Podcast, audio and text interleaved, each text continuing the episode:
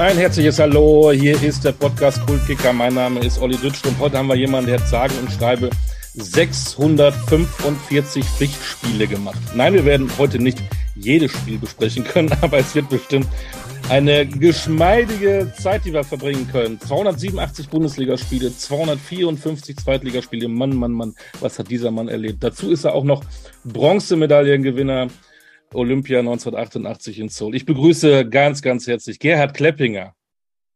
Hallo, Hallo Gerhard. Hallo Olli. Geht's dir, Gerhard, in, in der mir Sommerpause? Gut, Olli, mir geht es sehr gut. Äh, bin jetzt wieder auch voll auf dem Damm körperlich. Ich hatte ein bisschen Probleme gehabt nach oh. der Corona-Erkrankung und äh, habe das jetzt aber zum Glück alles gut überwunden und überstanden. Wunderbar, das ist Gesundheit ist am wichtigsten, Gerhard. Das wissen ja, wir. das ist wichtig. Ähm, Seit 1975, sag ich mal, hast du jeden Sommer wahrscheinlich irgendwo in Trainingslagern verbracht, bei irgendwelchen Freundschaftsspielen, Vorbereitungsspielen. Wie sieht es denn eigentlich bei dir dieses Jahr aus? Ja gut, dieses Jahr ist im Grunde genommen das erste Mal, dass ich äh, nicht im Trainingslager äh, bin. Und ja, gut, das tut mir auch ganz gut. Äh, und äh, ich vermisse es im Grunde genommen jetzt auch nicht so richtig. Ach komm, ein ja, Sommer ohne Trainingslager. Nee, nee, ist okay. Also ich bin auch so immer noch äh, sehr viel äh, fußballerisch unterwegs äh, bei verschiedenen äh, Traditionsmannschaften und verschiedenen Kicks. Und von daher äh, ist okay so, wie es ist jetzt. Hat lange Zeit gedauert und ich vermisse auch nicht mehr diese ewigen Busfahrten oder die Fliegerei, die ich so und so immer nicht gemocht habe. Äh, und von daher ist das jetzt mal ein ganz guter äh, Abschnitt. Äh, wenn du das Wort Trainingslager hörst, ähm, welches Trainingslager war für dich denn das Schlimmste? Ja gut, das Schlimmste, das war im Grunde genommen mal, das war mit Hannover 96, das war in der Sportschule äh, Kloppenburg, da waren wir auch knapp äh, 14 Tage. Boah. Und das war schon ein Hammer, so, das muss man schon dazu sagen. Und wir hatten, dadurch, dass die Saison damals, äh, die Sommerurlaub sehr kurz war, äh, wir hatten halt dreimal am Tag Training. Und da bist du praktisch gar nicht äh, aus den Trainingsklamotten rausgekommen. Und aufstehen, umziehen, frühstücken, äh, trainieren, kurz duschen und Mittagessen und dann kurz schlafen, Training, umziehen und dann wieder Training. Also das war schon äh, aggressiv, muss man sagen. Bei 14 Tagen kam der Lagerkoller wahrscheinlich schon extrem früh und dann ziemlich lange. Ja, vorprogrammiert gewesen eigentlich. Früher waren die Trainingslager auch viel länger gewesen. Die waren ja teilweise ja zwölf Tage. Wie gesagt, das war 14 Tage und von daher, das war schon dann äh, ja, zum Erbrechen, muss man schon sagen. Gibt es denn eigentlich auch ein, äh, ein, Trainingslager, wo man, wo man sagt, das war, das war super, da erinnere ich mich sehr gerne dran? Ja, gut, von der, äh, von, vom ganzen, das war mit Bayer Oerding, da waren wir in, äh, auf Madeira gewesen. Und das war alleine schon von der Landschaft, von den Gegebenheiten äh, und von den Geflogenheiten da auf dieser Insel, das war schon top gewesen. Auch die ganze Vegetation. Ich kann mich noch erinnern, da hatten wir äh, an einem Nachmittag den Platz umgepflügt bis zum Geht nicht mehr, weil es geregnet hat, en masse. Und dann dachten wir, am nächsten Tag geht da halt nichts mehr, auch schön. Und äh, aber Pustekuchen, wir sind da wieder den Berg hochgefahren, kamen oben an, da lag der Platz wieder da wie, wie neu angelegt. Jetzt haben wir ja schon Hannover und Uerdingen erwähnt. Wir fangen jetzt mal ganz, ganz, ganz vorne an. Ähm, für Menschen, die in Garmisch leben oder in Kiel, die wissen vielleicht nicht, wo Oberramstadt liegt. Kannst du da, wir machen ja ein bisschen Geografiekurse hier in unserem Podcast, ja. Ich weiß, wo es ist, weil ich gar nicht so weit weg davon äh, wohne, aber Oberramstadt, für die, die es nicht wissen, wo ist das? Ja, Oberramstadt, so für die Kenner ist das Tor zum Odenwald. Es liegt so zehn Kilometer entfernt von Darmstadt. Und ja, ist ein schöner Ort und äh, ich habe eigentlich, bin eigentlich nie von hier weggegangen. Hatte auch immer hier meinen Zufluchtsort gehabt in die ganzen Jahre hinweg und wohne auch jetzt äh, wieder hier. Wie bist du damals als kleiner Junge denn zum Fußball gekommen? Was waren deine ersten Helden? Hast du draußen äh, im Garten gekickt, auf der Straße gekickt? Wie kann man sich das vorstellen, wenn der kleine Gerd Kleppinger mal zurückblickt in seine ersten wilden ja, Kinderzeiten? Ich hatte relativ früh zum Fußball gefunden eigentlich und äh, äh, habe auch im Tor angefangen zu spielen. Ich war eigentlich ein sehr guter Torwart, ohne okay. jetzt selbst zu loben. und aber äh, irgendwann, äh, unsere Mannschaft war auch saustark gewesen, damals die D-Jugend von Oberramstadt und äh, ich hatte da wenig zu tun, das war, was aufs Tor kam. Hatte ich gut im Griff gehabt, aber mir war es dann irgendwann zu langweilig und deshalb habe ich beschlossen, äh, ins Feld zu gehen. Und äh, ja, gut, dabei ist es dann auch äh, geblieben. Aber ich glaube, äh, ich hätte als Torwart, äh, denke ich mir, auch gute Chancen gehabt, so ja, ein Stückchen höher zu spielen. Das hast du so schön gesagt, du hast das entschieden. Hattest du keinen Trainer, der das entschieden hat? Ja, natürlich doch. Aber die haben auch gesehen, dass ich im Feld ganz gut zurechtkam. Ich, also ich bin da sehr gut zurechtgekommen und hat mir auch Spaß gemacht und gut. Im Tor hat man dann jemand reingestellt und äh, das ging dann ganz gut und wir hatten auch damals eine hervorragende Jugend gehabt. Wir waren, glaube ich, drei Jahre ungeschlagen und äh, ja, dann hat das alles Spaß gemacht und so, so nahm das Ganze dann halt seinen Lauf. War das denn schon in der Zeit für dich so im Kopf, ich möchte Fußballprofi werden oder war das für dich dann noch weit weg und Illusion? Nee, das war so mein äh, Ziel gewesen. Das hatte ich auch fest vor Augen gehabt und äh, auch später dann, äh, ich sag mal, als dann später in die, in die Jugend, in die höheren Jugendbereiche ging, B-Jugend, A-Jugend und ich auch dann schon bei den Profis von Darmstadt, bei den sogenannten Feierabendprofis mittrainieren durfte, hatte ich mir so zum Ziel gesetzt, du probierst es äh, drei Jahre bis zu deinem 21., äh, 22. Lebensjahr. Wenn es funktioniert, ist gut. Und ansonsten bleibst du halt in dem, was du momentan oder was ich damals gelernt habe, Versicherungskaufmann. Mhm. Und hätte mich dann halt da äh, reingekniet. Aber das war so mein Plan gewesen. Hast du neben Training dann noch, noch mehr gemacht? Hast du dich da wirklich mit beschäftigt, um das äh, Ziel zu erreichen? Ja, ich habe sehr viel äh, alleine trainiert, viel Solo trainiert. Also damals war es so gewesen, gut.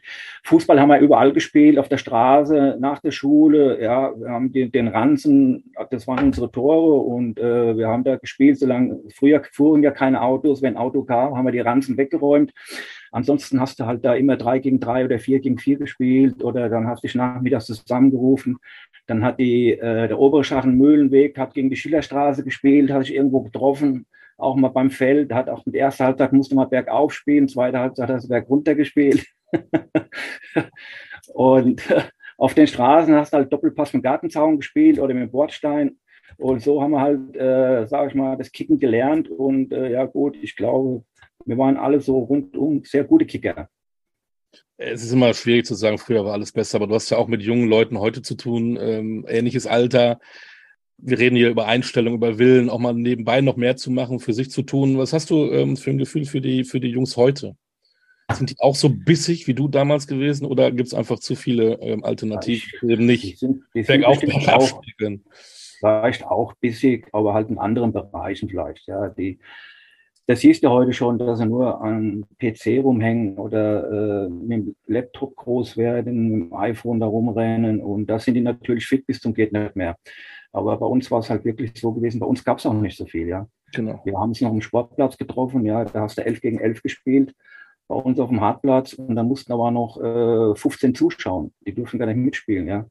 Und äh, das war halt äh, zu meiner Zeit anders gewesen und ja, ich habe auch danach trainiert. Wir haben im, im, Schwimmbad haben wir Fußball gespielt, ja, wir haben die ganze Zeit Fußball gespielt, neben dem Training, neben dem zweimaligen Training, haben wir jeden Tag haben wir eigentlich Fußballtraining gehabt, ja, was die heute in den LNZs da treiben und äh, ihre Systeme lernen von hinten bis vorne.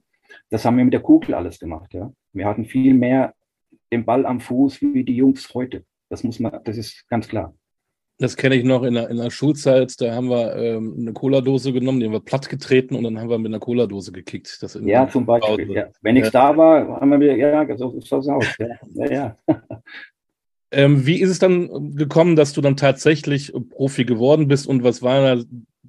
Erinnerst du dich noch dran, wie du dann an, äh, an so einem Schreibtisch warst und deinen ersten Profivertrag unterschrieben hast, bei Darmstadt 98? Ja, das war damals ja so, äh, das gab ja damals noch so die Schubladenverträge. Ich weiß nicht, ob du die noch kennst. Die wurden reingesteckt und bei Bedarf wurden die rausgezogen. Und das hat mich damals ja auch mal ereilt gehabt, äh, weil ich Stress hatte damals mit unserem Trainer und äh, der mich eliminiert hatte vom Training. Und äh, ja, ich dann eigentlich zu Kickers Offenbach gehen wollte, oder die wollten mich, der Udo Klug damals, Und ich war auch mit dem schon klar, also war alles okay. Ich war nach Offenbach gegangen und dann hat Darmstadt halt den sogenannten Schubladenvertrag rausgezogen und hat gesagt, nee, du bist ja hier bei uns äh, eigentlich äh, unter Vertrag. So, und dann ist dieses Ding halt geplatzt gewesen. Und äh, ja, gut, bei der ersten Unterschrift war es natürlich sehr, sehr stolz, gerade für Darmstadt 98 auch. Das war ja eine Hausnummer bei uns hier in der Umgebung. Und ja, das war dann schon die große Liebe Darmstadt. Mir war ja auch bei jedem Spiel. Und äh, aber ich muss sagen, die erste Liebe war eigentlich Kickers Offenbach, weil ich mit meinem Cousin da jeden Freitag, jedes Wochenende am Biberer Berg war. Und die ja damals eine richtig gute Mannschaft hatten, in der Bundesliga auch, mit Siki Hell, die Krämers-Zwillinge waren da, mhm. äh, Kostete, Nuber, das waren schon äh, Koryphäen da. Und das war eigentlich so meine große Liebe. Auch immer traurig, dass solche äh, Traditionsmannschaften so verschwinden. Ne? Kickers ja, ja, leider nicht geschafft. Naja, gerade Kickers Offenbach, das ist eigentlich so ein schlafender Riese und sie packen es halt die ganze Zeit nicht, irgendwo hochzukommen oder ja, gut, dann haben sie halt den Fehler mit der Lizenz gemacht, zugunsten von Darmstadt damals. Ja. Äh, zum Glück. Und äh, ja, gut, und so hängen sie halt jetzt die ganze Zeit in dieser Regionalliga rum. Ähnliches Beispiel wie Rot-Weiß Essen, die es jetzt tatsächlich genau. geschafft haben, ja. mal wieder hochzukommen. Ne? Ja, ja, und das ist verdammt ähm, schwer, da hochzukommen. Ja. Verrätst du uns mal, was du äh, verdient hast in deinem allerersten Profijahr? Boah, ich glaube, das, das noch? Damals, ja, ich glaube, es waren so etwa 1500 D-Mark. Ja. So ein heranwachsenden Mann war das ja auch nicht so. Ja, ja, nee, das war schon okay gewesen. Das war okay ja. gewesen, aber jetzt war nicht gerade das Gelbe vom Ei, aber es war okay. Du warst halt einfach zufrieden, dass du den Vertrag unterschreiben durftest bei Darmstadt 98 und hattest die Chance, da äh, mitzumachen halt, ja. Und wenn du diese fünf Jahre Darmstadt mit deinen 94 Spielen so Revue passieren lässt, du hast äh, Udo Klug hast ja trotzdem als Trainer gehabt, du hast Lothar Buchmann, äh, immer wenn man ja. über Darmstadt redet, fällt einem der Lothar Buchmann ein. Äh, ich hatte es gar nicht mehr im Kopf, dass äh, Klaus Schlappner, den man ja eigentlich nur mit Waldhof Mannheim in Verbindung bringt, äh, tatsächlich auch Trainer in Darmstadt ja, ja. Äh, wenn du diese fünf Jahre äh, nochmal Revue passieren lässt, was steht da so als Überschrift für dich? Die ersten Lehrjahre ja, Lehrjahre, aber es waren schöne Jahre. Es waren auch harte Jahre für mich, muss ich sagen. Ja, äh, der Udo Klug hat mich in der A-Jugend äh, mitgenommen als A-Jugendlicher ins Trainingslager. Und äh, das war schon eine tolle Erfahrung für mich. Und ich habe dann immer bei der Profi, bei der ersten Mannschaft mittrainiert und bin dann nur freitags zum Abschlusstraining zur A-Jugend gegangen und habe dann die A-Jugend gespielt wenn ich nicht im Kader mal dabei war. Ich war öfter auch schon im Kader dabei beim Udo Klug und habe auch schon mal gespielt. Aber ansonsten war ich hauptsächlich in der A-Jugend drin, weil wir damals auch um die Meisterschaft da mitgespielt hatten. Da waren die großen Konkurrenten halt Kickers Offenbach und Eintracht Frankfurt. Aber wir hatten auch eine sehr, sehr gute A-Jugend. Ja gut, und so war das halt gewesen. Die, äh, vier Tage bei, den 8, 9, bei der ersten Mannschaft und ein Trainingstag bei der A-Jugend. Warst du dann, äh, weil du ja sagtest, du warst erst Torwart, dann bist du ins Feld gegangen, warst du dann eigentlich relativ schnell äh, immer auf der Position des Innenverteidigers? Nee, nee, ich habe ja, eigentlich bin ich äh, beim Außenverteidiger groß geworden. Okay. Ich bin Außenverteidiger groß geworden, habe das auch Jahre, Jahre gespielt. und Rechte Seite oder linke Seite? Rechte Seite, immer rechte mhm. Seite. Und äh, irgendwann, halt zu späterer Zeit, in Darmstadt noch nicht mehr, in Darmstadt habe ich dann später auch mal Mittelfeld gespielt unter dem äh, Jörg Berger. Äh, das war auch eine sehr gute Zeit für mich damals. Und äh, aber eigentlich bin ich auch Außenverteidiger groß geworden und dann später irgendwann habe ich dann alles durchgespielt: Innenverteidiger, die Sechserposition oder wenn Not am Mann war, auch linker Verteidiger. Und äh, im Grunde genommen habe ich da im Defensivbereich alles durchgespielt. Jetzt die meisten, die so träumen, die möchten ja ganz gerne lieber die 8, die 10 oder im Sturm spielen. Äh, war das für dich okay, dass du mehr oder weniger hinten alles abräumen musstest? Ja, ich war damals froh, dass ich, äh, wenn der zu mir gesagt hätte, du spielst halt links außen, hätte ich auch links außen gespielt irgendwo. und aber. Ich spiele äh, da, wo mich der Trainer hinstellt. Genau. Ja, so ähnlich, ja, so ähnlich. Ja, so, es war halt so gewesen. Und äh, wir waren halt vakant auf der rechten Verteidigerposition bei Darmstadt damals.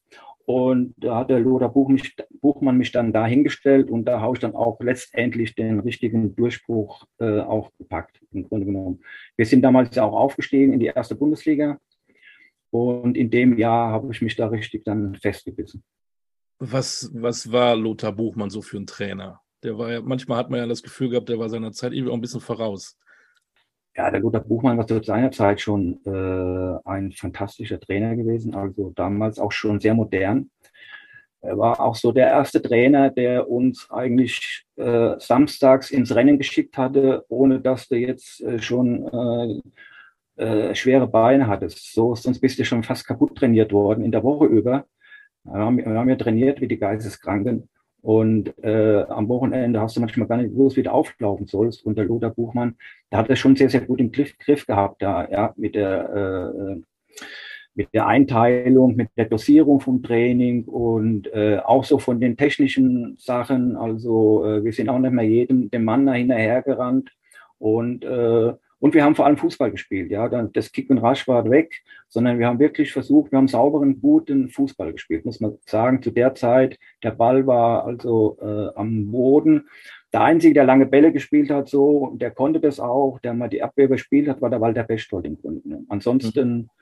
wurde bei uns der Fußball auch so ein bisschen zelebriert.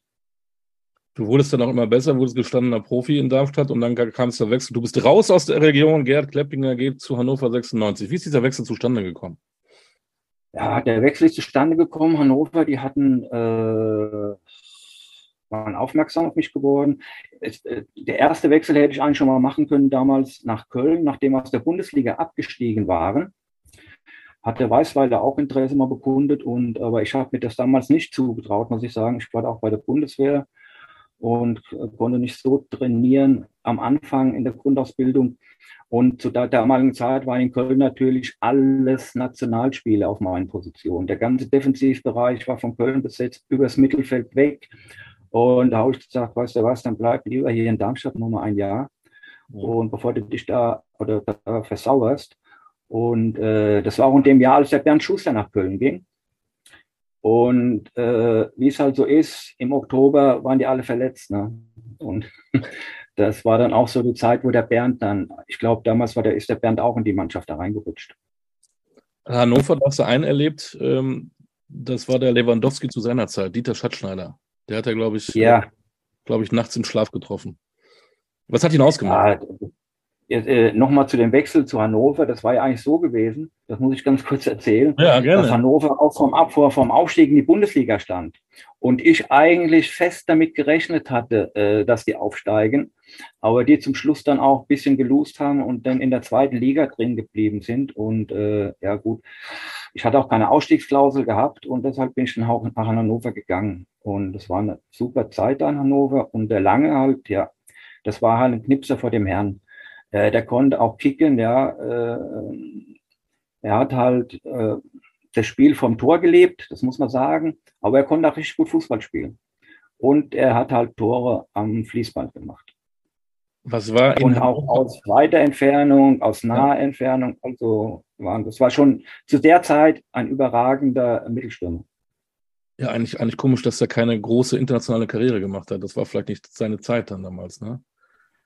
Das kann durchaus sein, ja. Er ist ja dann auch zum HSV gegangen, der, lange. Und äh, ich glaube, der ist auch gleich schon mal ein bisschen angeeckt irgendwo. Also ja. war, er, er, war ja auch so ein Forschertyp, ja. Und äh, äh, hat so versucht, sein Ding durchzudrücken. Und vielleicht ist es da in Hamburg halt nicht so äh, angekommen. Könnte ich mir gut vorstellen. Ja, auch heute hat er manchmal noch so, gibt seine Meinung kund. Das ist eigentlich auch ganz gut so. Ja, ja, natürlich. Was war denn für dich dann äh, zum ersten Mal so ein Wechsel zu einem anderen Verein der größte Unterschied äh, zu Darmstadt 98? Ja, gut, man hat schon gemerkt, dass zu der Zeit Hannover 96 schon eine andere, die ja auch schon Bundesliga-Luft äh, geschnuppert hatten und äh, es war halt eine reine Fußballstadt und auch eine Medienstadt, muss ich sagen. Und äh, ja, als ich dann ankam, die wollten mir erstmal alle Hochdeutsch beibringen. Äh, Charlie Morozko. Ja, da soll ja angeblich das so beste Deutsch gesprochen werden, angeblich. Ja, sage ich doch, ja, sage ich doch, ja, ja, sage ich doch. äh, ich habe dann irgendwann mal gesagt, da lag ein Handtuch und sagte einer, wem gehört das? Da habe ich gesagt, das ist mir. Oh. Und dann kommt der Charlie um die Ecke rum, das gehört mir, sagen wir hier.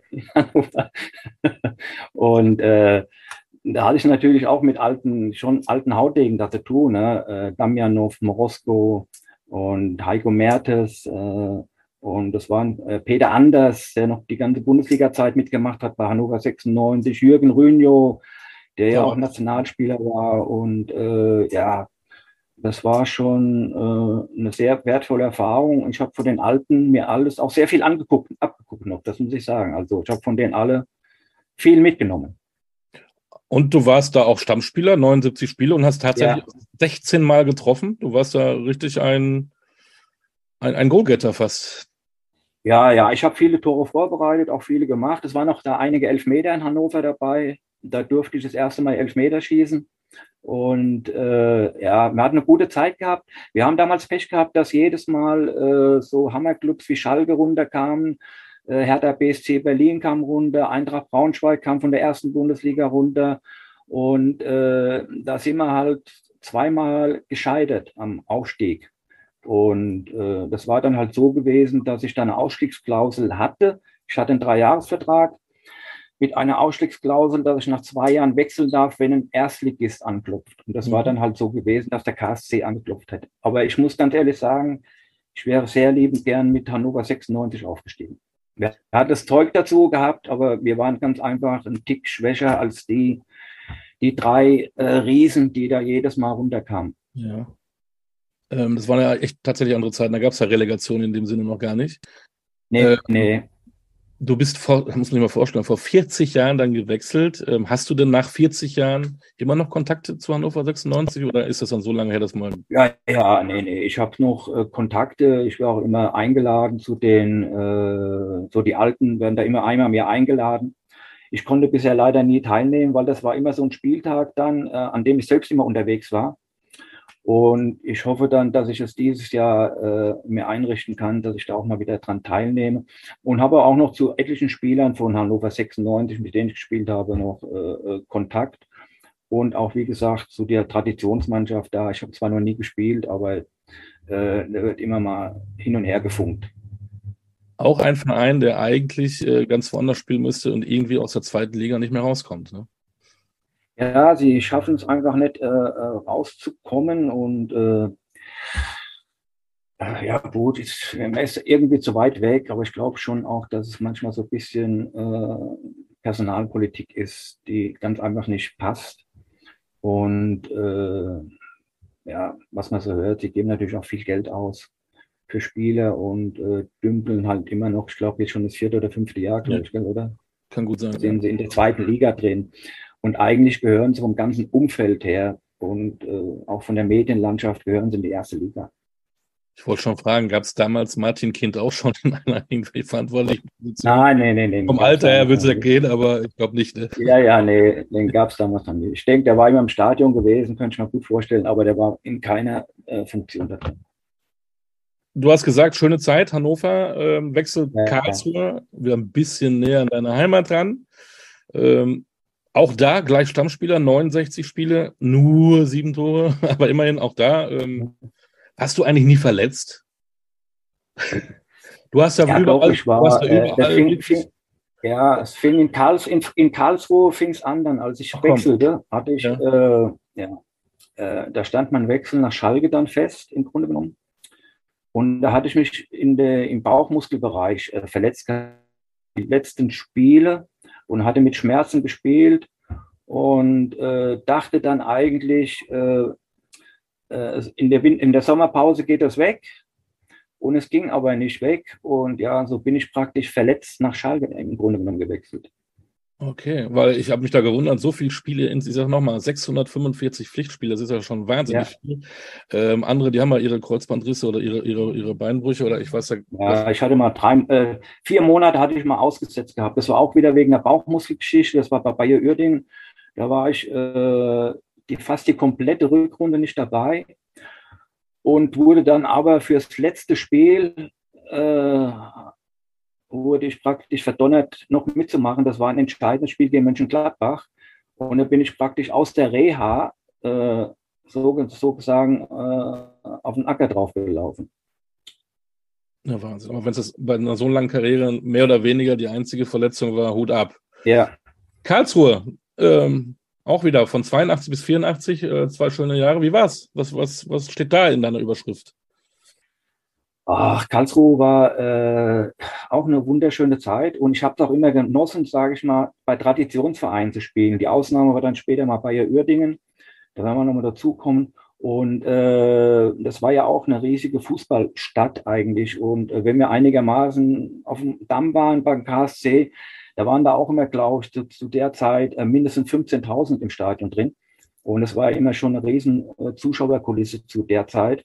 Und äh, wir hatten eigentlich im ersten Jahr das Pech, dass wir ein bisschen zerstritten waren in der Rege in unserer Truppe.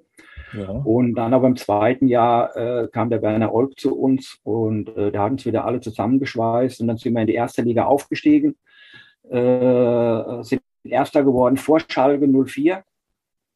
Und ja gut, und dann bin ich danach nach Schalke äh, gewechselt. Ich wäre auch gerne in Karlsruhe geblieben. So meine Wechsel, die haben immer so eine kleine Geschichte auch dabei. Aber äh, ich war, ich war damals schon äh, umstritten im, beim KSC und unser äh, Manager, der damals neu kam, der hat gemeint, der müsste uns alle auf äh, Leistungsbasis da äh, eintrimmen mit den Verträgen. Und dann habe ich gesagt, nee, dann mach das mal alleine. Und ja, gut, und dann hat halt Schalke Interesse und dann bin ich schon nach Schalke gegangen. Aber wenn das nicht gewesen wäre, wenn der gesagt hätte, du, dein Vertrag, der hätte auch nicht mehr drauflegen müssen, hätte nur sagen, wir machen das so weiter und dann wäre ich auch in Karlsruhe geblieben. Aber da war so mein Ego, dann zu sagen, nee, Junge. Ja, klar. So, so. Wer war das damals, der Manager? Das war der, äh, das war mein, ich komme jetzt nicht auf den Namen. Der Ronny Zeller. Ronny Zeller. Ah, Ronny Zeller, okay. Ja, Ronny Zeller war das, genau. Wir, wir, waren, wir waren ja nicht so sehr auf Rosen gebettet beim KSC damals, aber es war trotzdem immer noch äh, äh, gut. Und aber als er dann anfing, da die Verträge so umzugestalten, da habe ich gesagt, nee, dann halt mal ohne mich. Wie, wie war das damals, so ein Wechsel? Hattest du Berater? Ging das über, über Eltern? Ging das persönlich über dich? Oder wie kann man sich das vorstellen? Man ist 40 Jahre her. Es war, es war nur, es war so, es war so gewesen, dass ich bei meinem ersten Wechsel und bei dem nach Karlsruhe schon einen Berater hatte. Ja.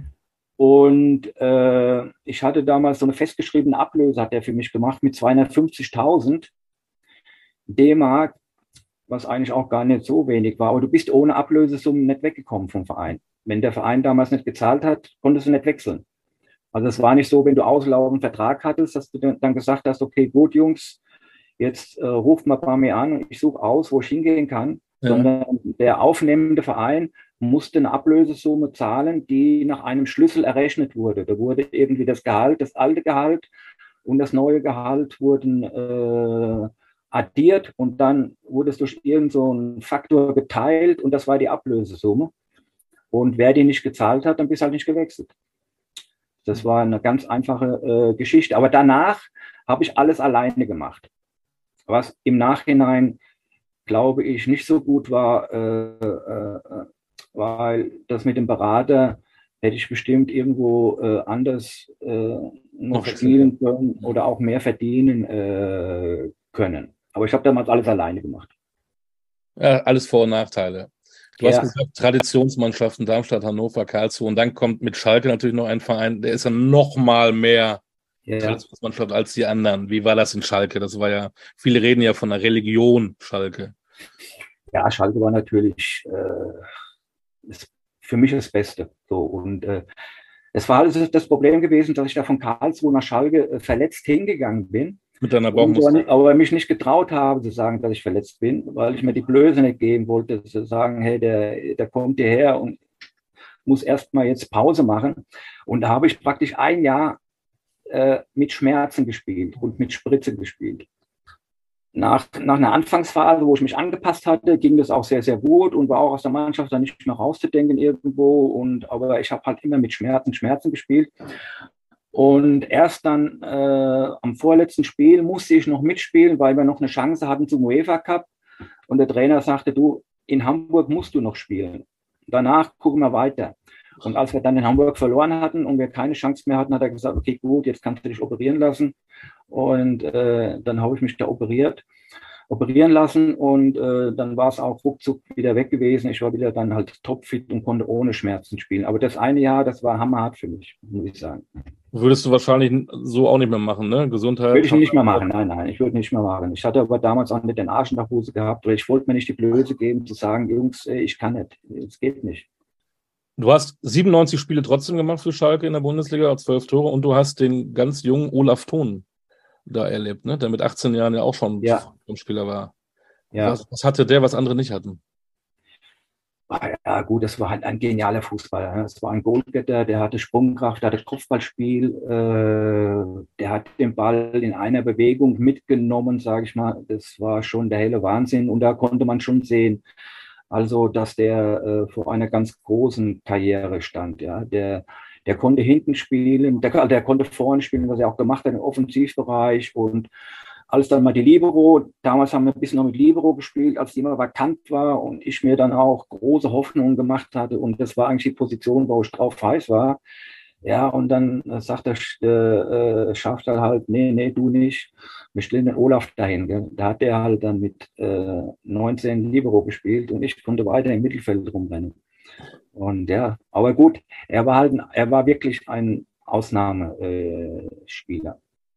Über ein Spiel müssen wir beiden aber auch reden in deiner Schalker Zeit. Ähm, am 1. April 1986. Weißt du, was da war? 1. April. Mhm, kein April-Scherz gegen Hannover 96, 1986. Da hast du deine einzige rote Karte bekommen in deiner ganzen Karriere.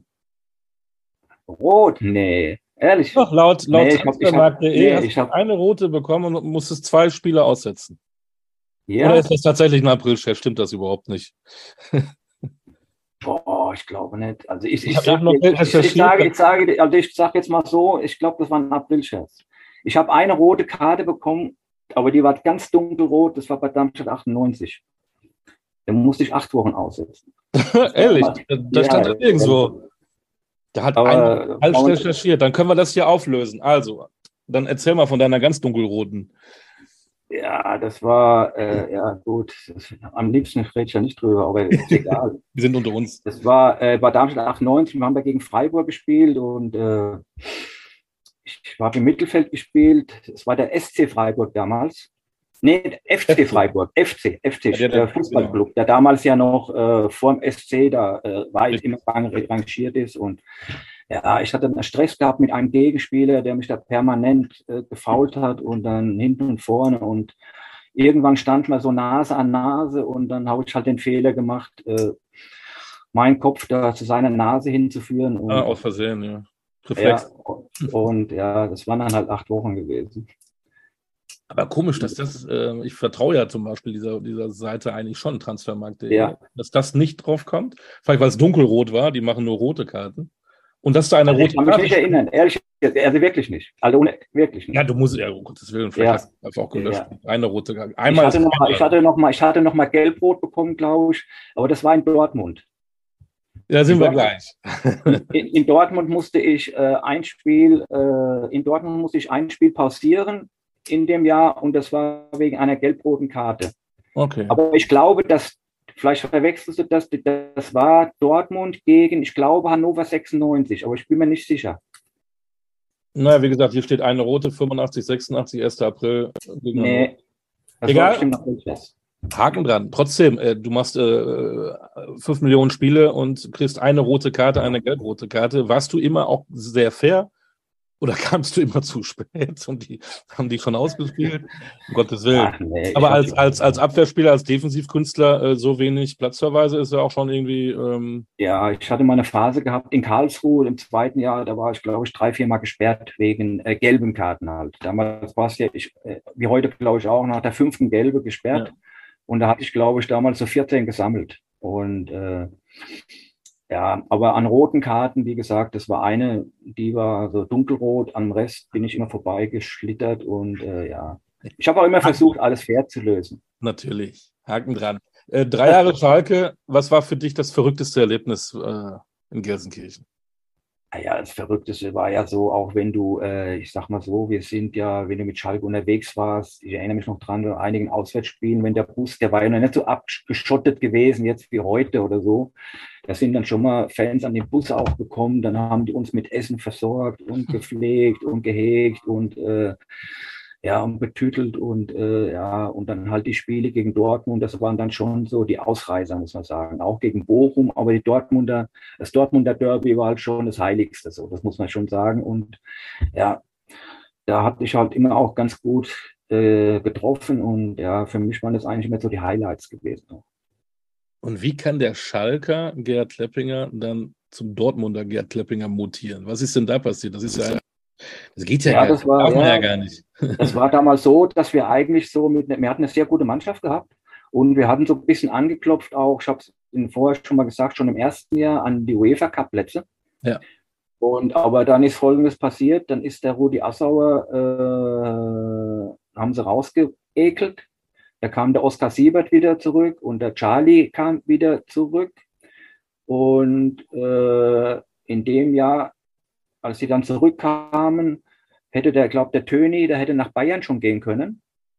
Und mhm. der Oskar, der wollte den Olaf unbedingt als Schalker Jungen in Schalke behalten und hat dann gesagt, okay, gut, äh, dann geben wir halt äh, andere Spiele ab. Und dann haben sie halt Stammkräftiges für mich den Klaus Teuber, Junghans, ich glaube, Diersen, Schatzschneider war, glaube ich, auch dabei. Mhm. Für die, wo sie Geld bekamen, die haben sie äh, dann verkauft. Ja, und Dortmund hat dann halt auch, die waren so und so heiß auf mich, so ein bisschen, und die haben das meiste geboten, aber der Oscar hat dann das meiste rausgeholt für mich. Und da bin ich halt nach Dortmund gewechselt. Der Teuber ist dann nach, nach Leverkusen gegangen. Und wo die anderen, ich glaube, der Shorty, der Diersen ist nach äh, Hannover wieder gegangen, glaube ich, so war das. Auf alle Fälle waren wir weg. Der mhm. Olaf war da geblieben. Und äh, im nächsten Jahr sind sie dann abgestiegen und dann ist der Olaf halt so nach Bayern gegangen. Und wir waren halt auch alle weg. Aber, wie war war denn, aber ich wollte wieder zurück. Aber wie war denn die Reaktion, als es hieß, Gerd Klepplinger wechselt vom FCS 04 zum BVB? Ja, gut, die war, eigentlich war sie nicht so, äh, so schlimm, weil die Schalker, die haben schon gemerkt, dass ich immer noch Gas gegeben habe, auch als es bekannt gab. Ich war ja immer einer, der richtig äh, äh, versucht hat, immer alles rauszuholen aus dem Körper. Und ich, das haben die Leute auch gemerkt und von daher äh, war das relativ human. Beleidigt worden bin ich halt nur beim ersten Training auf, Schalt, auf Dortmund dann halt. Und das war für mich schon so ein Knackpunkt zu sagen, ein Jahr und nicht länger. Genau, ein Jahr hast du da gespielt und hinten äh, defensiv, äh, Thomas Helmer war da aktiv, Kutowski, äh, vorne Frank Mill, Norbert Dickel, ja. Dann der, auch da wieder der Junge, du hast ja die ersten Schritte bei Olaf Thon gesehen, da war es Andi Möller. Ja, Andi kam dann, im, äh, kam dann zu uns, glaube ich, im, im Winter, aber auch der Thomas Helmer, beim Thomas Helmer hat man schon gemerkt, dass der Thomas ganz einfach auch äh, vor einer riesen Karriere stand. Der hat es auch mit ihm damals schon alles da ganz abgewichst runtergespielt, die Zweikämpfe geführt, gut Fußball gespielt und äh, Kopfballspiel überragend. Da hat man auch schon gesehen, dass der äh, eigentlich seinen äh, Weg gehen würde. Auch an der Brücke, der bei uns war, äh, war nicht absolut Stammspieler, hast du auch gesehen, welches Potenzial der hatte. Der Zorg im Mittelfeld war überragend, Pagelsdorf hinten, äh, Kutowski schon angesprochen, ja, wir haben da auch äh, vorne der Norbert Dickel, auch ein Goalgetter vor dem Herrn. Richtig. Und Mill. Der wirbelte. Ja. Ja, Mill vorne drin, das war schon eine Koryphäe gewesen auch. Und äh, das war auch eine sehr, sehr gute Mannschaft, aber ich hatte mir damals schon in den Kopf gesetzt, dass ich wechsle nach dem Jahr. Oder, und äh, da habe ich auch meinen Dickschädel durchgesetzt. Aber was im Nachhinein hätte ich vielleicht noch ein Jahr bleiben sollen. Ja. Das muss ich auch dazu sagen. Das war so einer, ich glaube, das war so ein kleiner Fehler, den ich gemacht hatte.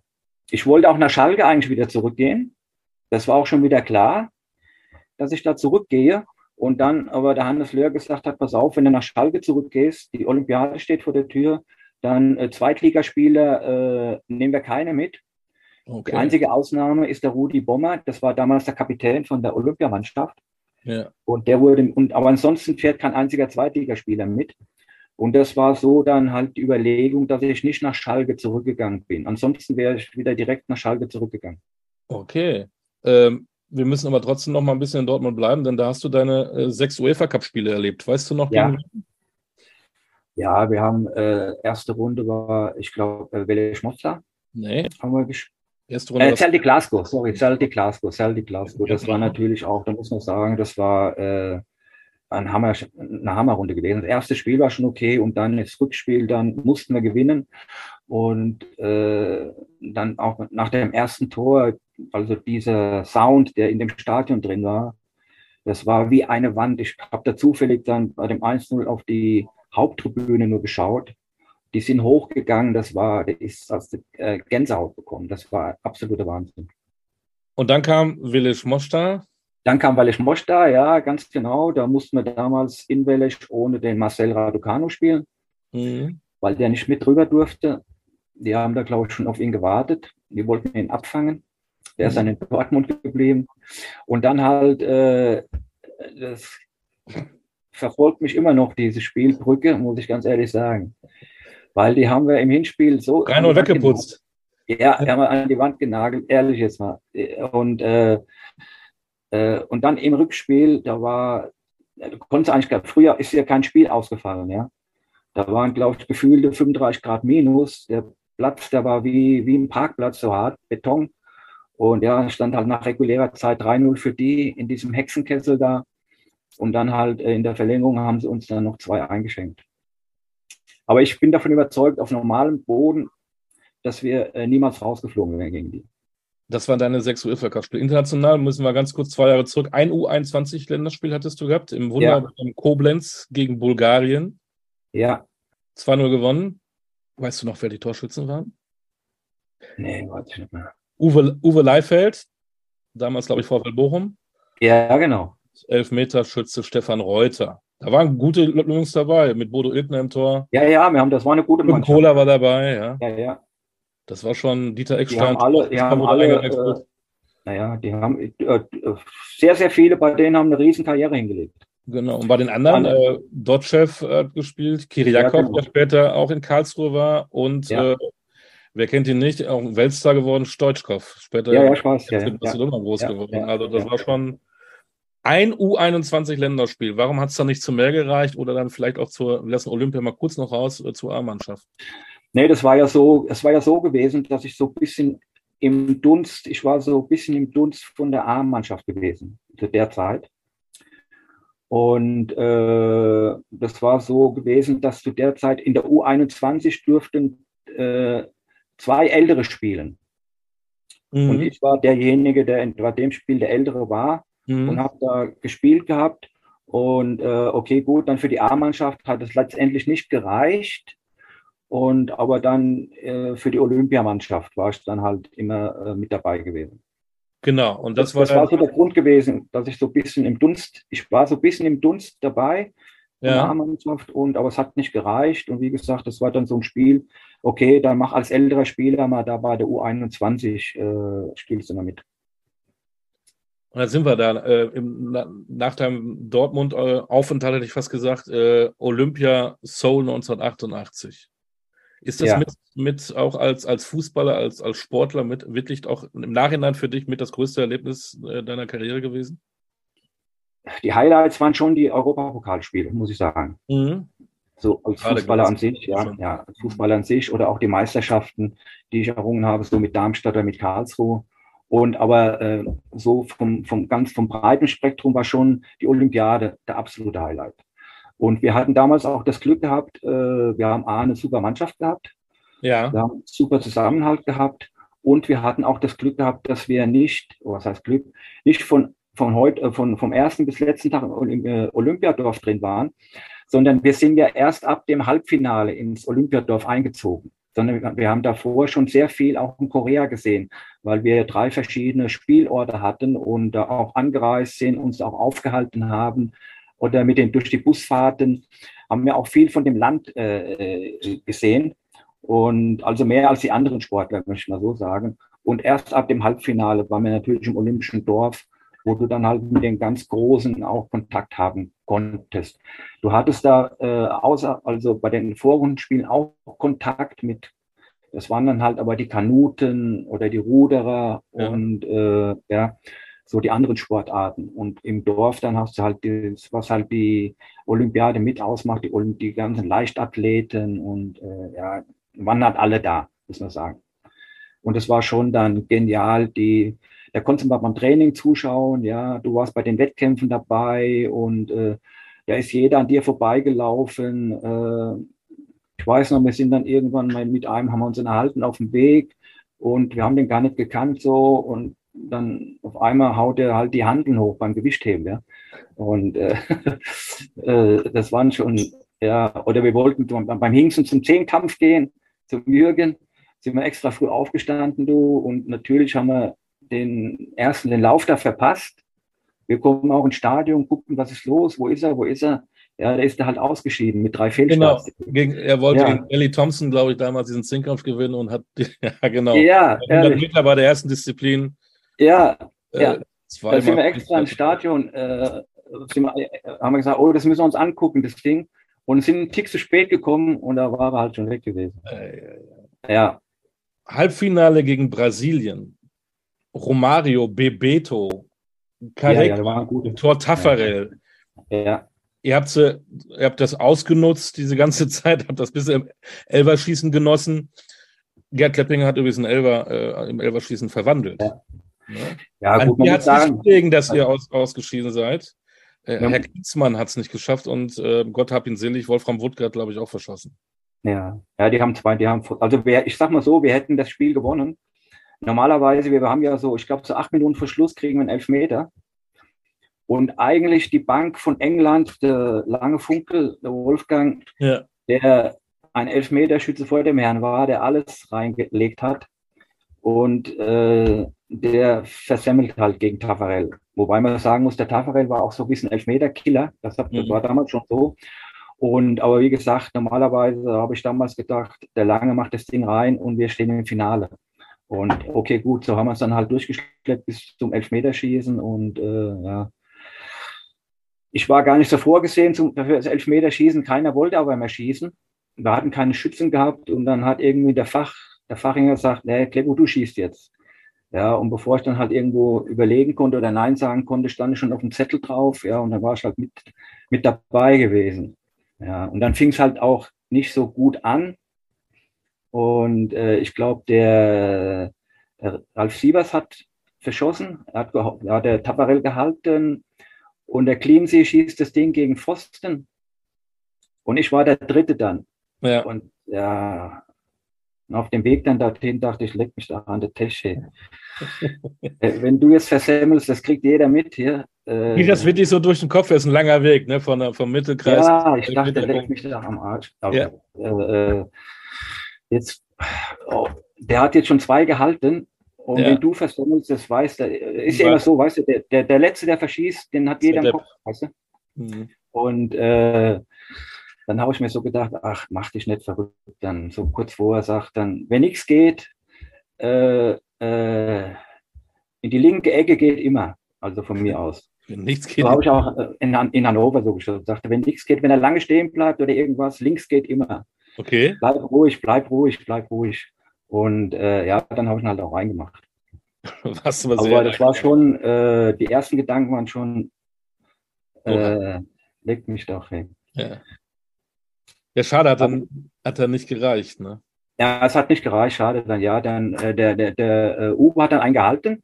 Da wären wir wieder ein bisschen mit dabei gewesen. Du kannst es sagen. Und dann hat aber der Woody leider auch gegen den Pfosten geschossen. Und dann waren wir halt weg gewesen und äh, ja.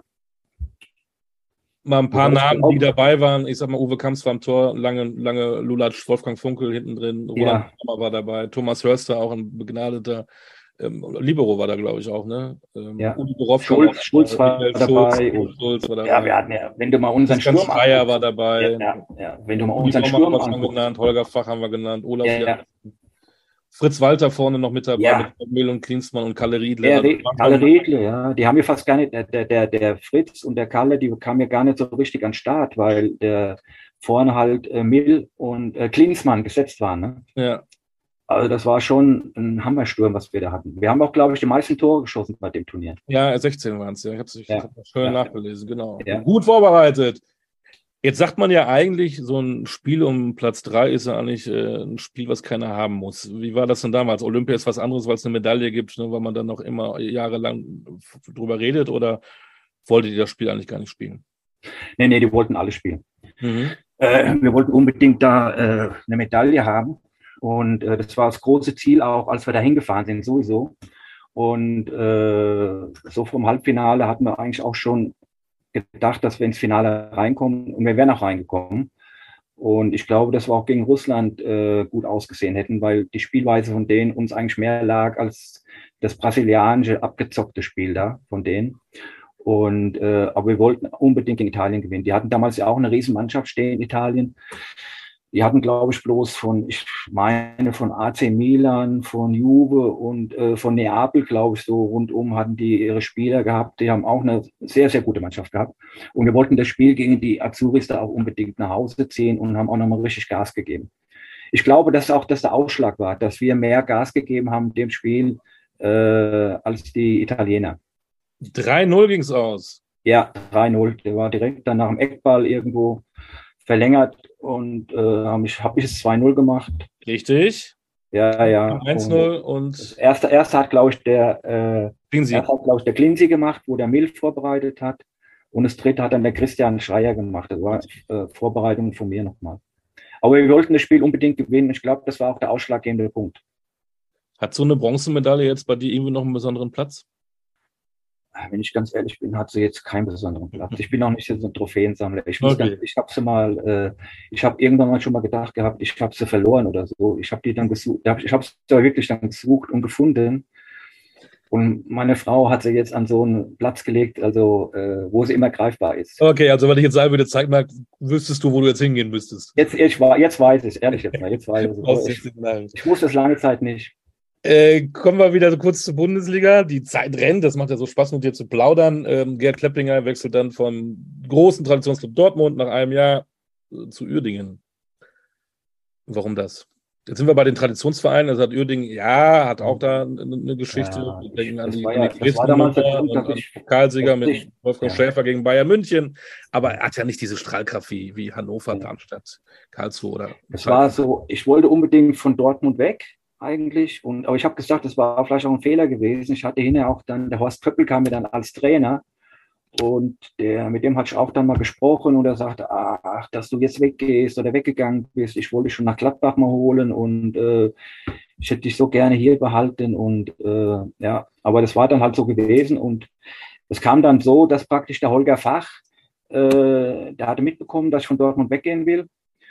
Und äh, wollte, dass ich unbedingt zu Ihnen komme, nach Bayer Uerdingen. Und äh, damals war das ja, ich hatte keinen Berater gehabt und ich stand auch nirgends in den Zeitungen drin und äh, dann habe ich halt auch in Uerdingen zugesagt und das war dann halt so gekommen, dass wir äh, das letzte Qualifikationsspiel in Dortmund gegen Rumänien hatten für die Olympiade und ich dann mittags im Hotel liege und Telefon klingelt und am Telefon war der Scheppe Kraus, damals damalige Manager von Eintracht Frankfurt. Mhm. Und der gesagt hat dann, ich habe gehört, du willst weg von Dortmund. Ja, ja, äh, komm zu uns, wir wollen dich unbedingt haben. Und da habe ich gesagt, hey, hättest du vorgestern angerufen, wäre direkt gekommen. Aber ich habe bei denen jetzt schon zugesagt und alles. Und äh, ja, und dann, äh, das war dann die Geschichte mit Bayer Uerdingen. Und im Nachhinein, als dann einige auch wussten, dass ich wechsle von Dortmund, haben sie auch gesagt, ah, hätten wir das gewusst und äh, ja.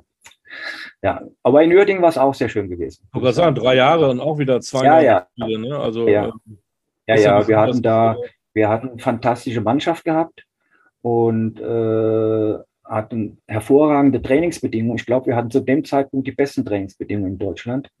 Äh, am Löschenhofweg da hinten, wir hatten, glaube ich, fünf oder sechs Rasenplätze zur Verfügung, noch das kleine Amateurstadion. Und ja, und aber Krefeld war halt so keine jetzt Fußballstadt. Die war schon vom Eishockey noch geprägt, muss man sagen. Genau. Das, wir hatten damals dann Spiel gehabt, da waren wir. Heute ja auch noch, Uerdingen ja. ist ja in, im, wir haben eben über Regionalliga geredet, Uerdingen ist ja jetzt im Nirvana, in Liga 5 mittlerweile. Ja. Ja, damals mal ein Spiel gehabt, da war VfB Stuttgart war Erster, wir waren Zweiter und da waren halt mal schlappe 17.000 im Stadion, gell? Mhm. wo sonst normalerweise, äh, ich sag mal, werden die Leute die Bude eingerannt. Und äh, aber das war schon eine sehr, sehr gute Zeit gewesen da in Uerdingen. Hat auch Spaß gemacht und äh, wie gesagt, wir hatten auch eine gute Truppe gehabt und äh, bloß im letzten Jahr sind wir dann auseinandergefallen im Grunde genommen. Da haben wir dann so ein bisschen Streit auch gehabt in der Führungsetage mhm. und äh, mit Trainer, Manager und jeder hatte so seine Gruppe gehabt und auf einmal war die eine Gruppe beim Trainer, die andere Gruppe war beim Manager und dann hat es halt die dritte Gruppe, die so halt, naja, für sich war und dann ging halt die ganze Sache schief. Schade. Aber äh, wenn man ähm, recherchiert und auch Wikipedia liest, da ist ein Spiel drin, äh, was äh, Gerd Kleppinger erlebt hat 89, 90 gegen Nürnberg. Drei Tore hast du gemacht. Aber nicht alle in der Ja, genau. Bereiche. Ne? ja, ja, ja, genau, ja, ja. Das ist, äh, ja, ja. Habe ich zwei äh, Spielgänger unentschieden aus, glaube ich, ja. 3-3 ging es raus. Du hast das 1 zu 1 gemacht auf der richtigen Ja. Seite, um wenig später wieder das 2 zu 1 auf der falschen Seite zu machen. Um Ja. dann aber das Spiel zu drehen und das 3 zu 2 wieder auf der richtigen Seite. Ja, ja, ja, ja. ja, ja. Ich glaube, das war das einzige Eigentor, was ich geschossen habe. Leider in dem Spiel. Wäre schöner gewesen. Bei zwei. Es wäre bei zwei geblieben und wir hätten das Ding gewonnen gehabt. Ja, Aber das, äh, deswegen wird Uerdingen sicherlich da auch immer eine Rolle spielen. Dann geht es zurück in die Heimat. Ähm, 91, Darmstadt 98. Äh, ja, so langsam klingt die äh, Wahnsinnskarriere von Gerd Kleppinger aus. Äh, wolltest du unbedingt auch nochmal zurück? ja, ich wollte damals unbedingt weg von Uerdingen. Die wollten mich eigentlich behalten. Und äh, auch der, der, damals ist ja der äh, Friedhelm Trainer geworden. Friedhelm Mhm. Funkel. Und ich wollte eigentlich unbedingt nach Darmstadt zurück. Ich wollte eigentlich aus dem ganzen Fußballgeschäft raus. Das war eigentlich auch der Grund, warum ich nach Darmstadt zurückgegangen bin, weil ich hatte ja Versicherungskaufmann gelernt und äh, die Darmstädter konnten mich eigentlich im Grunde genommen nicht finanzieren zu dem Zeitpunkt Mhm. und haben aber gesagt, pass auf, wir machen Folgendes, dein alter Chef, der jetzt der leider verstorben ist, der mir auch früher immer geholfen hat bei der Ausbildung, wenn ich mal frei brauchte und so, der hat mich schon ein bisschen durchgefüttert, sonst hätte ich das gar nicht geschafft äh, von der Arbeitszeit her, wenn ich den nicht gehabt hätte. Äh, das war so mein Mentor und der immer alle Augen zugedrückt hatte, wenn ich zum Training bin und oder mein, äh, meine Stechkarte, die war nur halb voll, weißt du. Und äh, aber es war halt ein alter 98er und ohne den hätte ich das zeitlich gar nicht gepackt. Ich hätte aufhören müssen, ich hätte die Lehre abbrechen müssen. Und äh, der hat sich dann mit eingeschaltet und hat gesagt, pass auf, in Oberramstadt wird eine äh, Versicherungsagentur frei übernächstes Jahr. Komm nach Darmstadt, zieh das so durch und äh, dann kannst du die Agentur übernehmen. Das war mein Plan. Deshalb bin ich eigentlich nach Darmstadt zurückgegangen. Und dann kam Ich alles. wollte eigentlich mit dem Fußball, mit dem Fußball im Grunde genommen aufhören. Ich hätte jetzt normalerweise mit dir telefonieren können und wir hätten äh, über Lebensversicherung reden können oder über Hausratversicherung. Ja, so ähnlich. Ja, Aber irgendwie lief es anders, denn du wurdest ja in Darmstadt auch dann Ja. Spielertrainer und auf einmal war Gerd Ja. Kleppinger äh, der Mann, der auf der Bank sitzt oder an der Seitenlinie rauf und runter rennt. ja, ja, ja, ja. ja. Und da hast du Ja, dann war so gesagt, aber da hast du dann gesagt, okay, das ist jetzt mein, meine neue Berufung. Äh, Ich, Entschuldigung, ich scheiße auf Versicherungskaufmann. Wolltest du dann auch ins Trainergeschäft? Nee, ich habe das dann, ich habe das dann auch gemacht. Äh, Ich habe auch die Agentur dann übernommen und habe dabei noch äh, Fußball gespielt Mhm. und äh, später auch Spielertrainer und habe ich auch die Agentur noch äh, äh, gehabt und äh, dann habe ich die B-Jugend angefangen zu trainieren von Darmstadt 98 und dann habe ich so gemerkt, okay, gut, das kann auch irgendwas, das kann auch Spaß machen.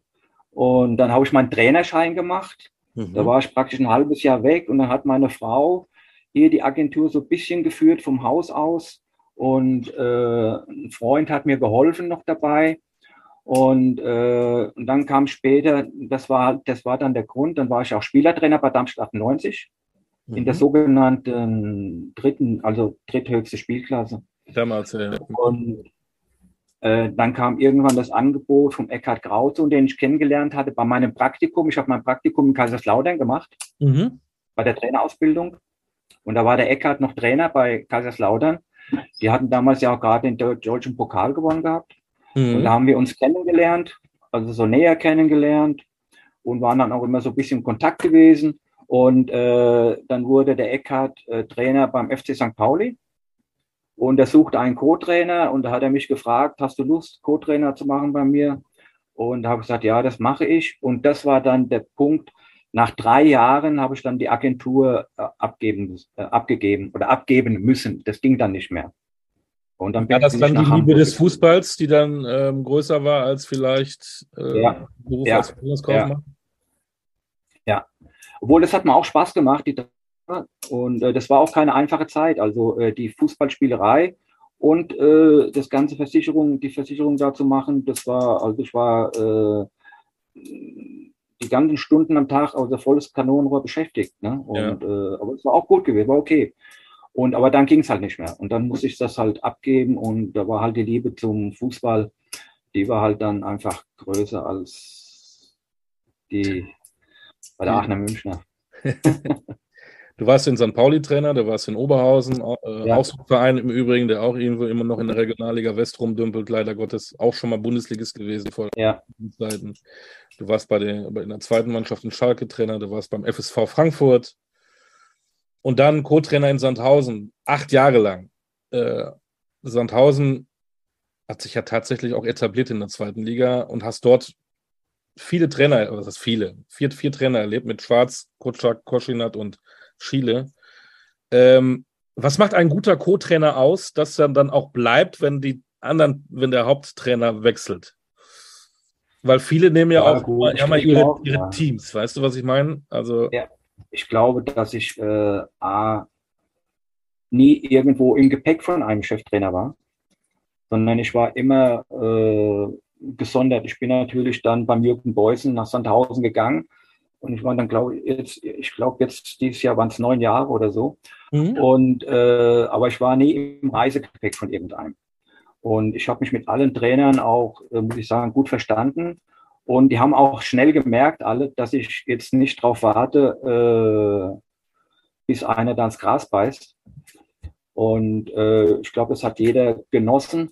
Und äh, wir haben uns immer überall gut verstanden. Wir konnten uns fachlich gut austauschen. Äh, wir haben uns gegenseitig geholfen. Ich habe das gemacht, was ich tun musste oder tun konnte, damit wir so einen großmöglichen Erfolg wie haben. Bei uns war es halt immer der Klassenhalt, der Klassenhalt. Ja. Aber wie gesagt, ich glaube, jeder hat gemerkt, dass ich äh, loyal bin ihnen gegenüber und nicht darauf warte, äh, bis da einer äh, ja, äh, wegfliegt und ich das dann übernehmen konnte. Und das war, glaube ich, von vornherein immer so gewesen, dass äh, keiner gesagt hat, er bringt seine Co-Trainer mit oder wenn er mitgebracht hätte, glaube ich, wäre ich auch da geblieben und hatte dann auch so ein Standing im, in Sandhausen, äh, dass ich da jetzt keine Bedenken haben musste oder gehabt hätte. Und wenn es anders gekommen wäre, dann wäre es halt anders gekommen. Das ist ja. im Fußball halt so. Das ist tatsächlich so. Man kann es, Garantien ja. gibt es da nicht, aber du ja. warst, äh, wie gesagt, bei mehreren Trainern Co-Trainer. Ähm, wie kann man sich das vorstellen? Kommt ein neuer Trainer? Hast du dann andere Arbeitsbereiche oder ist immer bei jedem das Gleiche gewesen? Wie unterschiedlich sind solche Trainer auch in nee, der Arbeit, in der Zusammenarbeit mit einem Co-Trainer?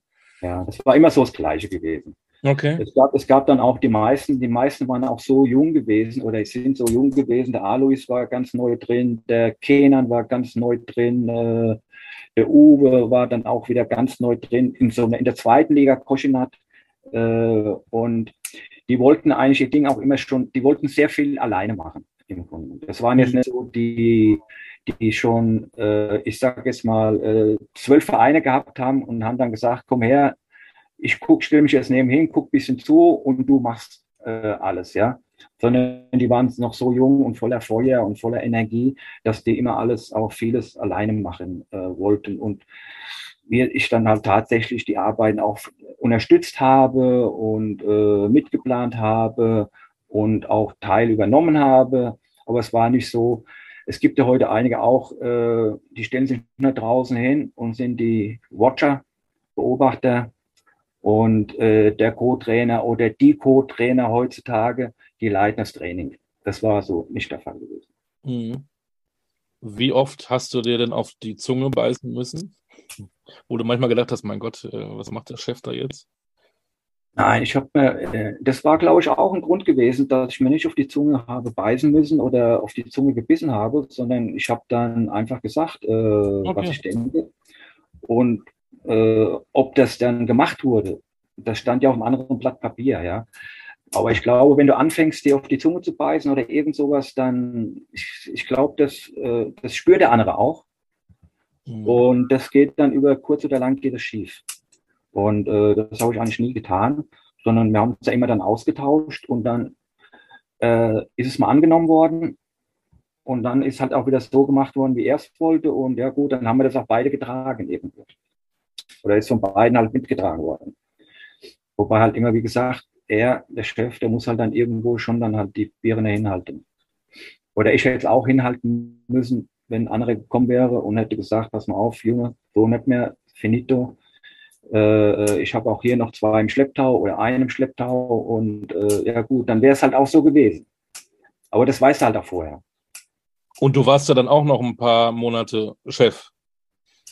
Ja, das war so, äh, das war eigentlich, das war ja eigentlich so, ein, so ein Tandem. Das mhm. war so ein Tandem und äh, das war so ein Tandem und äh, ja gut. Das, ich hätte da im Sommer dann die Reißleine ziehen müssen von mir aus. Nachdem Warum? wir da drin geblieben sind in der, in der äh, Genau, du bist zum 22. Spieltag gekommen und dann hast du den Klassenerhalt geschafft mit dem SV Sandhausen. Ja, wir haben ja, ja. Wir. Und dann, dann hätte ich eigentlich sagen müssen, so Leute, ich gehe wieder zurück dahin, wo ich herkomme und äh, oder ich höre ganz auf. Und äh, ja, gut. Das war dann eine andere Geschichte, das hätte ich dann besser sein lassen. Ja, schade, denn du bist dann nach sieben Spieltagen, ähm, yeah. dieses Wort benutzt man leider nur im Fußball ja, befeuert ja. worden. Ähm, ja. Der loyal acht Jahre, neun Jahre da gearbeitet hat und dann auch in einer äh, schwierigen Situation auch die Verantwortung übernimmt, ja. muss dann leider gehen bittere Zeit, oder? Ja, gut, es war schon bitter, aber ich habe ich hab's, ich hab's, wie gesagt, ich habe das kommen sehen im Sommer. Und äh, ich habe dann auch schon vorzeitig, ich habe dann irgendwann gesagt, also äh, wenn irgendwas anlegt, ich versuche bei euch eine Scouting-Abteilung aufzubauen, weil wir im Scouting total äh, brach lagen. Wir hatten früher, als der Ottmar Schork noch bei uns war, bei Sandhausen, äh, der war ja sehr fleißig und war permanent unterwegs im Scouting. Und da war ich dann auch immer oft mit dabei und habe viel gescoutet äh, mit dem Ottmar zusammen. Und als der Ottmar dann ging, äh, dann ist so der Scouting-Bereich bei uns eigentlich so ein bisschen zusammengebrochen. Und wir waren eigentlich nur noch auf Videoscouting aus. Und dann kam die Pandemie auch dazu. Mhm. Und äh, dann hatten wir überhaupt kein Scouting mehr gehabt und ich habe dann gesagt, okay, okay, gut, wenn mal irgendwas schief läuft, äh, ich würde gern die Scouting-Abteilung aufbauen. Und ja, gut, so ist es dann halt auch gekommen. Da wurde dann bei uns die Reißleine gezogen und äh, ich habe dann halt die Scouting-Abteilung jetzt aufgebaut und bin dabei, die jetzt äh, vernünftig aufzubauen. Wir sind also jetzt dran, dass wir noch zwei äh, äh, Scouts einstellen wir können keine hauptberuflichen einstellen. Mhm. Eine Kostenfrage. Aber wir sind dabei, auf so Minijob-Basis zwei, zwei Leute noch neben mir zu installieren, weil alleine ist es schon, äh, ich habe das jetzt in drei, vier Jahren alleine gemacht, das ist schon eine Hammerarbeit äh, alleine. Also bist du für den Verein nach wie vor tätig und da sieht man mal ja, ja. zwischen Vereinen, die auch schon jahrelang Zweitligist sind, wie Hannover, wie HSV und ein etablierter Zweitligist, der schon länger in der zweiten Liga ist, wie der SV Sandhausen. Da sieht man nochmal auch finanziell, was es dann noch für Unterschiede gibt. Das ist ein Wahnsinn. Ja, auf alle Fälle. Ja, es gibt ja. Riesenunterschiede, also in dieser, ja. in dieser Liga, also zwischen uns und äh, den anderen. Ja, auch in der Region ist es wahrscheinlich auch nicht so einfach. Selbst so ein Club wahrscheinlich wie Waldhof Mannheim äh, um die Ecke äh, mit, mit dem Namen als wahrscheinlich einfacher Spieler zu kriegen und zu scouten, auch gerade in der Jugend. Vielleicht als der SV Sandhausen, oder? Ja, für uns ist nicht so einfach. Wir haben es schon schwer. Äh, wie du schon gesagt hast, nebendran ist natürlich äh, Waldhof. Zum Glück sind die Hoffenheim. noch äh, unten drin, ja. Hoffenheim, ja, da gehen halt viele hin wegen dem Stadion. Äh, äh ich sag mal, oder die wollen dann noch Bundesliga-Fußball sehen, ja. ja. Äh, und äh, bei uns ist halt so, man darf nicht vergessen, wir sind ein Dorf ne, mit 13.000 Einwohnern. Ja. Und äh, wir haben schon vom Dorf her sehr guten Zuspruch. Ja, ich glaube, wir gehen 30 Prozent der Leute gehen zum Spiel. Ja, also wenn in Darmstadt 30 Prozent zum Spiel gehen würden, von ja, wäre Stadion zu klein. Also wir haben schon einen guten Zuspruch. Ja, äh, wir haben schon einen guten Zuspruch von den Zuschauern. Aber halt rundum, ich sag mal so, Heidelberg ist keine Fußballstadt, ja, äh, äh dann hast du halt viele eingefleischte Waldhöfe, muss man auch dazu sagen. Hoffenheim nimmt uns, glaube ich, nicht viel weg, weil äh, das interessiert ja auch so keinen richtig. Richtig. Äh, äh, dann hast du ein bisschen weiter, hast du FCK, da hast du ja, genau, dann hast du sogar genau. auch die Eintracht, ne? Ja, genau, genau. Ja, ja, ja, ja. Aber wir, du, du, kriegst es halt nicht vernünftig gebacken, dass du äh, trotzdem, dass wir ja auch sehr gute Leistung bringen. Wir sind jedes Jahr in dieser Liga, bleiben wir drin. Richtig. Äh, äh, das muss man immer dazu sagen, wo viele gestrauchelt sind, ja, die Großen alle schon, oder nicht überhaupt nicht mehr reinkommen. Und das ist ja schon eine riesen, eine riesen Hausnummer, was in Sandhausen da äh, abläuft, ja. Und das sieht man auch, dass du äh, auch im, ich sag mal, oben im, im Gebilde sind auch immer die gleichen Leute. Es ist eine Verlässlichkeit bei uns, ja. Seitdem ich da bin oder noch länger ist der Präsident da. Ist der, die, die, die Leute, die jetzt hier da sind, die kenne ich schon seit elf Jahren, ja.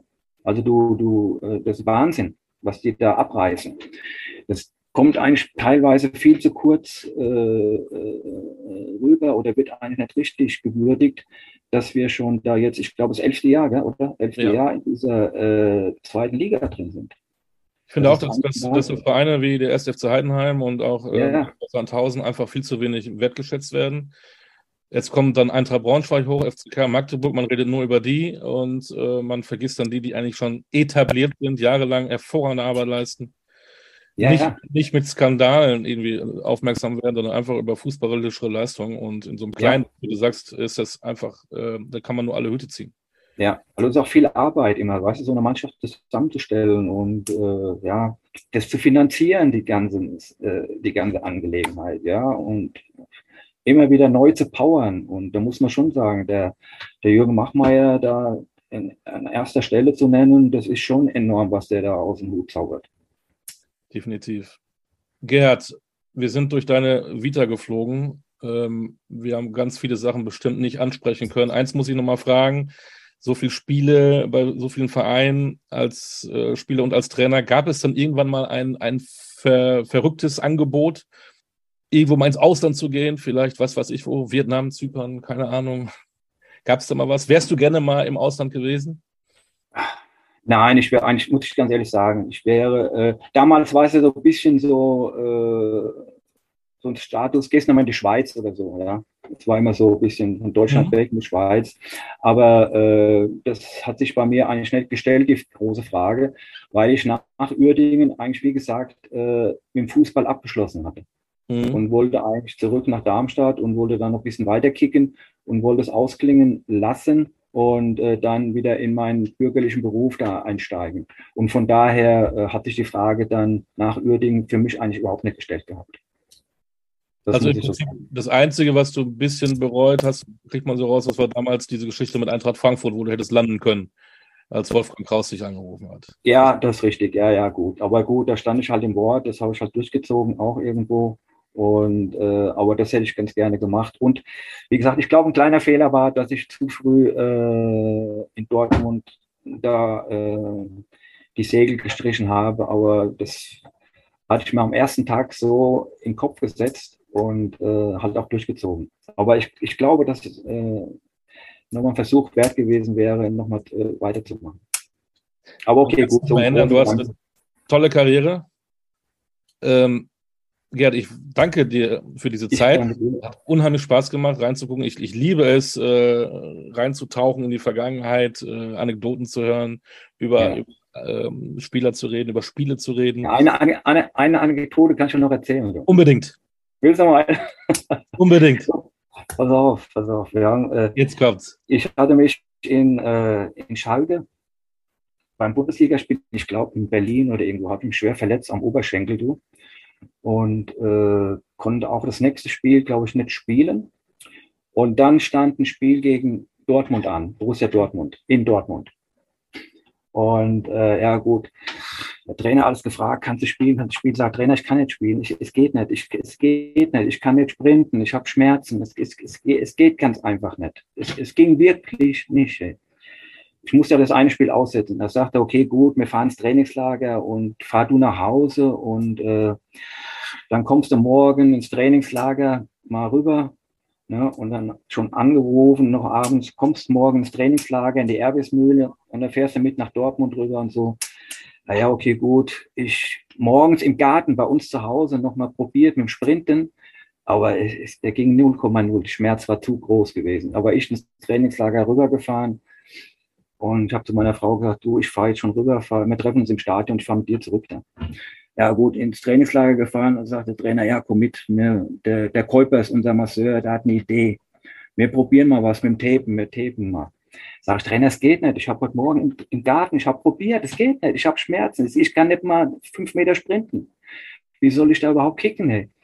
Und ja, wir gucken in der Kabine. Und dann kommen wir in Dortmund Kabine an, sagt der Kolpers, stell dich hier auf die Bank und, und äh, macht dein Bein so ein bisschen äh, krumm. Äh, dann hat er mir das Bein zugetebt, den Muskel weggetebt. Und, äh, dann sagt er, jetzt probier mal. Sag ich, hey, ich kann meinen Fuß ja gar nicht bewegen. Ja, du musst ja nicht großartig bewegen. Hauptsache, du kannst, äh, probier draußen mal mit dem Sprinten. Dann habe ich denn unter der, unter dem, äh, unter dem, unter der Kniescheibe bis oben hin war das Ding weiß zugetebt. Ich habe mich schon geschämt gehabt. Ich habe gesagt, ich gehe da so nicht raus. Bist du bescheuert? Hey. Doch, du gehst raus und probierst da draußen jetzt. Und da bin ich raus, habe mich so warm gelaufen und äh, habe ich gesagt, ja, es geht schon, ich merke nichts. Also ich, es geht schon, ich bin eingeschränkt beim Sprinten. Ja, ist ja nicht schlimm eingeschränkt. Aber, aber du kannst sprinten, oder? Ja, ja, du, geht eigentlich. Ja, Ende vom Lied war, pass auf, ich rein, ja gesagt, stand auf dem Spielberichtsbogen drauf und habe 90 Minuten gegen Raducanu äh, gespielt. Und er war auf. Dann nach dem Spiel Verband abgemacht. Ey, da konnte ich nicht mehr laufen. Du. Ich habe wieder Schmerzen gehabt. Ich, es ging gar nichts. Und so ging es dann drei Wochen. Habe ich praktisch die Woche über, bin ich nur Fahrrad gefahren oder ganz, ganz locker gejoggt und äh, habe aber samstags dann spielen müssen. Und meine Frau, die hat mir dann erstmal nach dem Spiel einen Einlauf gegeben. Äh, bist du bescheuert? Das kann doch gar nicht sein. Ich habe meinen Augen nicht getraut, dass du da unten einläufst. Sag ich, ja, es ging irgendwie, es ging. Der hat mir den, den Muskel da freigetaped. so kam ich noch zum Bundesligaspiel gegen Dortmund. Also, wenn ich nicht selbst dabei gewesen wäre, würde ich es gar nicht glauben. Ich sage das ganz ehrlich. Heute gibt es wahrscheinlich eine Spritze und dann ist gut. Ich habe keine Ahnung. Ja, ich weiß es nicht. Du. Ich, also ich ging nichts. Ich habe heute noch die Delle im Oberschenkel von dieser Verletzung. Wahnsinn. Ja. Aber du tapest dich nicht mehr. Bitte? Aber du tapest dich jetzt nicht mehr. Nein, nichts mehr. Jetzt ist es vorbei. Nee, aber ich muss da ganz ehrlich sagen, ich habe mich, als ich eingelaufen bin, äh, der ganze Oberschenkel tief bandagiert. Äh, äh, das, war, das war ein Wahnsinn. Aber egal. Ja, das war noch die Geschichte zu Schalke gegen Borussia Dortmund. Wilde Zeiten, genau, Derby, haben wir drüber gesprochen. Ja. Einer, der bei beiden Clubs gespielt hat, in Schalke und in Dortmund, Gerhard Kleppinger. Ich danke dir recht herzlich für ich deine danke. Auch, ja. äh, Stichwort Oberschenkel, bleib auf jeden Fall gesund. Ne? Komm immer auf die Beine. Wow. Das ist das Wichtigste, gesund zu bleiben. Und schön, dass du noch auch ein bisschen im Hintergrund, aber schön, dass du noch beim Fußball tätig bist und äh, wir drücken die Daumen, dass du da auch weiter erfolgreich bist beim SV Sandhausen. Okay, vielen Dank. Hat mich das sehr war, gefreut. Gute Zeit. Dankeschön, das war der Podcast. Und bleibe auch gesund und viel Glück. Danke dir, das ist lieb von dir. Das war der Podcast Kultkicker mit äh, Olli Dutschko und Gerhard Kleppinger. Wir hören uns wieder. Macht's gut. Auf Wiederhören. Bis dann. Ciao, ciao. Ciao.